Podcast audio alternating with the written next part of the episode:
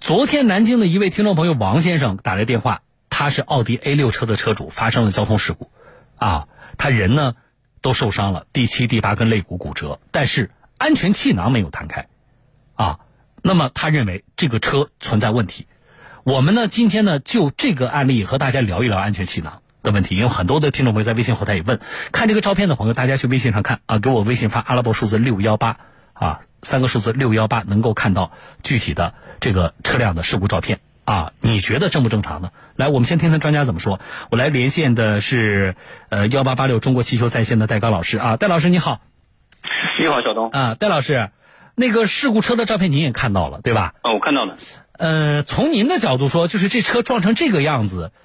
安全气囊没有弹出，能够得出说肯定是这个车安全气囊或者质量有问题这个结论吗？我们要客观的评判一个安全气囊它有没有起作用，嗯那应该要考虑到好多的技术细节。第一点就是安全气囊设计的时候，它是有一定的要求，比如嗯达到规定的车速以及在某一个角度范围之内，嗯它才能起到作用。那这台车根据客户的描述上来讲，可能在他和对方发生撞击的时候，他们以双方都采取了一定的制动措施，嗯也就是说，他们在撞击的一瞬间，相对速度已经明显的减低，嗯这是一点。第二点，在他撞击上去的时候，因为对方是个卡车嘛嗯，相对位置较高，所以从照片上看，这台车的引擎盖看上去损坏的比较严重一些，有对明显的卷曲现象。对，但是它在卷曲的过程当中，实事求是的讲，它吸收了大量的冲击能量，嗯所以你会发现这台车的分挡玻璃没有任何的损坏。嗯啊，就说明这个在撞击时候呢，可能力度相对较小。嗯第二点呢，就是它的撞击的这个受力位置是比较在车头的偏上方，嗯啊，然后这个属于引擎盖吸收了一定的能能量。嗯那这个我们就要分析了，就是按照奥迪的厂家的标准，在多少公里以下产生撞击的时候，也就是说这辆车的减速度值有没有呃明显的变化的时候，嗯它这个有没有达到一个设定的，呃，我们称之为阀值也好，还是设定值？如嗯果在这个设定值以下，气囊完全有可能是不需要爆破的，因为我们安全气囊，我觉得有必要纠正一个观点，嗯安全气囊的英文把它翻译过来，实际上叫做辅助性约呃叫辅助约束性安全系统，嗯所以它已经告诉你，我是个辅助性的东西。最重要的首先是安全带，嗯然后安全带起到第一道作用以后，其次才是安全气囊。嗯所以在这种情况下，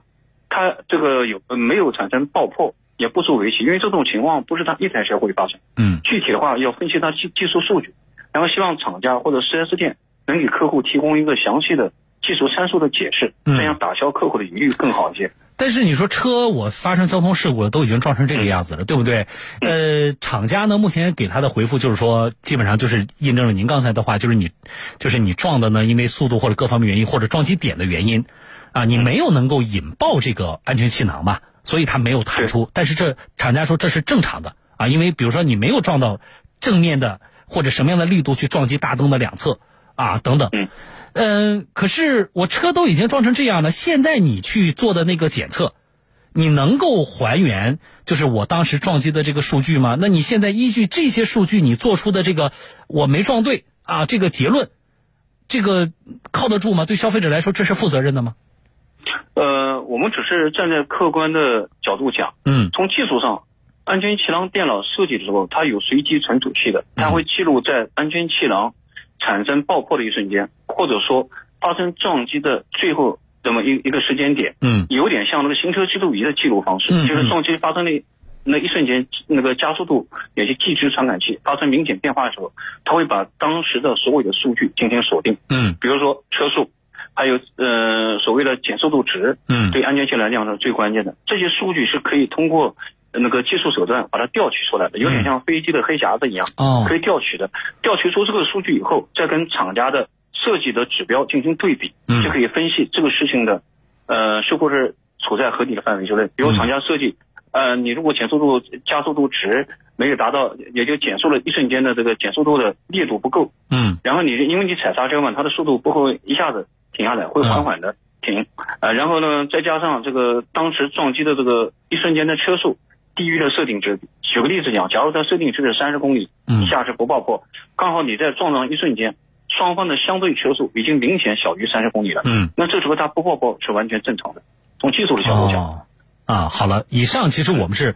我们呃，请戴老师来是从技术的角度做了一个专业的这样的一个分析，啊，并不代表就是以上的观点，我们就说明这个这一次的这个个案啊，这个车辆是否存在问题或是否合理啊，我希望这一点是大家理解的。那么回来，戴老师，我其实我们我在节目里每次提到这个安全气囊问题的时候呢，我们很多的车友都非常的这个关心啊，关心两点，第一点，我怎么知道我车上的安全气囊？现在出没出问题？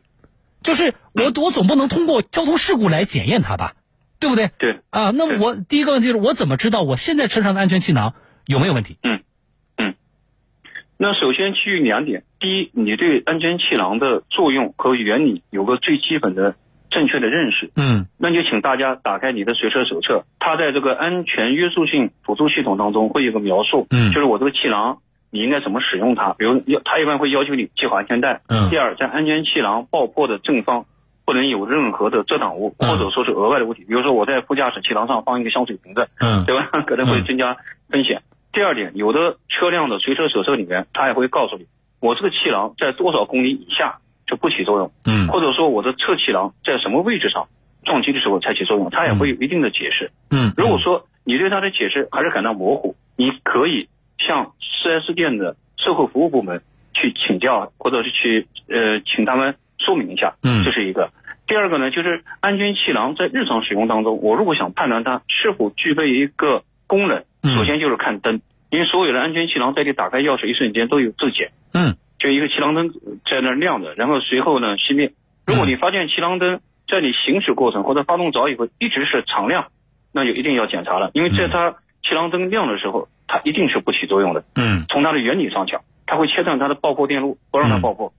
呃，所以只要气囊灯常亮，你就立马检修。从安全角度角度讲，嗯，呃，您刚才我觉得提到一点非常重要，就是你有气囊的位置，你不能有其他的这个物品放在上边，比如说对对，呃，以前我之前给大家举过例子，比如说你方向盘上有人为了看手机方便，把那个手机啊吸在那个方向盘的正中间对，，有个支架在那儿。对，这个是很危险的，因为一旦它这个气囊，因为方向盘中间是有个气囊的，它爆开之后，你这个手机其实随着那个气囊爆发的这个力度，其实会会对驾驶员造成伤害的啊。对对对那，说这个就让我想起了什么事儿呢？昨天那个驾驶员呢，那个王先生，他没有系安全带，所以呢，这个事故里边呢，他第七、第八根肋骨骨折了。然后我就收到很多听众朋友的信息，戴老师，这个大家说呢，说幸好安全气囊没有弹开。因为你没系安全带的情况下，如果当时你这个奥迪 A 六，你这个安全气囊如果弹开的话，说那你这个驾驶员，你恐怕受到的伤害就不只是第七、第八根肋骨骨折了。就是大家这个说法有没有道理？有道理。因为嗯在它发生撞击的一瞬间，人一定是往前前倾，嗯然后呢，就是整个的趋势是往前上方腾空的。嗯当它腾空的一瞬间，气囊刚好是打在它的腹部，嗯就是而且这种速度是非常之快的。气囊刚刚弹出来的时候，硬得像石头一样，然后几个毫秒之内迅速泄压，它嗯起这个作用的。这样他人往前去，气囊是迎着他冲过来，那这种冲击力是相当之巨大的。嗯呃，这个这个的确会增加这个受伤的可能。啊所以首先是系好安全带，其次是在你系安全带的时候，安全带会把你拉住，而且奥迪这种车它的安全带是主动式安全带，嗯就说明当它发生撞击的时候，它安全带下面的制动系统当中有个有个像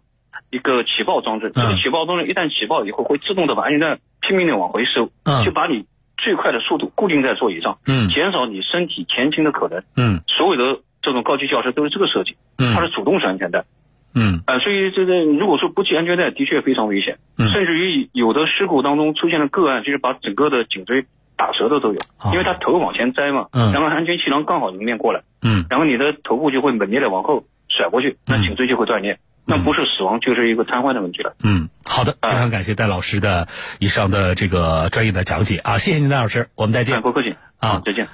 听众朋友啊，专家以上说过的话我不再重复了。其实类似的这些提醒，我在节目以前也给大家做过很多。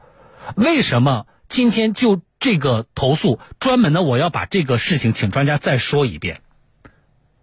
啊，我们很多的听众朋友，一对这方面的知识知识啊知道的不多，啊也似乎没有什么兴趣去了解，但同时驾驶过程当中的安全意识又非常的淡，啊，所以在这种情况下，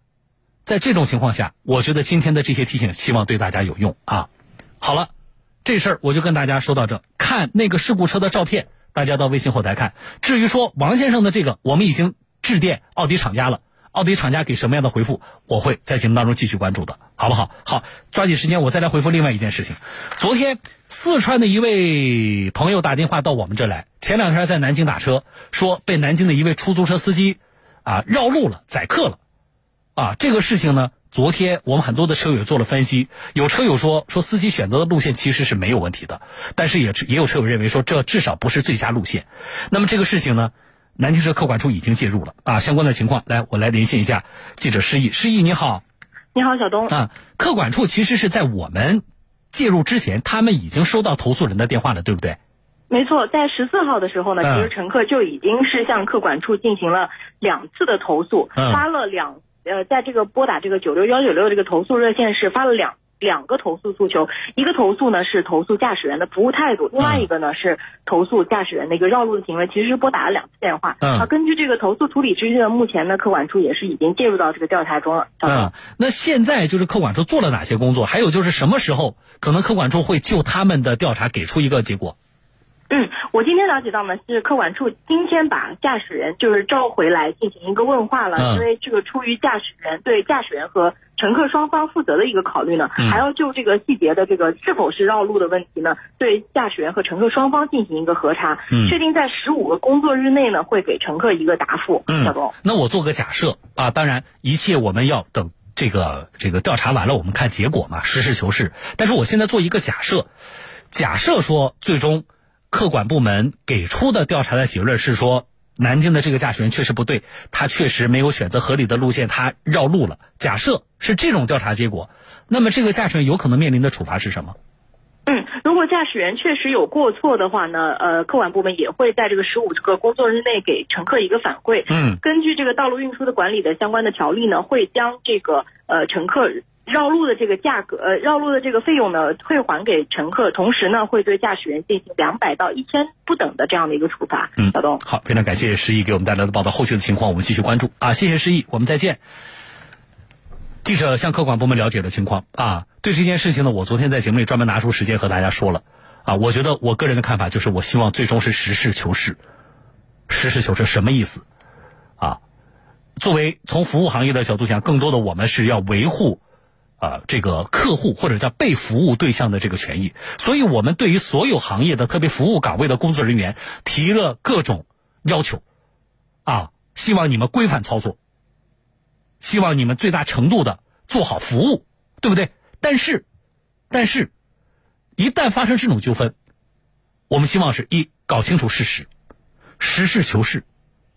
啊，这句话我翻译的通俗一点，就是说，不一定所有的啊这个投诉都是客户是对的，啊，就客户不一定所有的投诉都是对的，啊，那么我们要对驾驶员做出处理，那么我们也希望看到的是，确实能够证实驾驶员存在着不规范操作的情况，那么依据什么条例，依法的对他做出处理，这样才能让人信服。这件事情我继续关注。好了，我是小东，各位，明天见。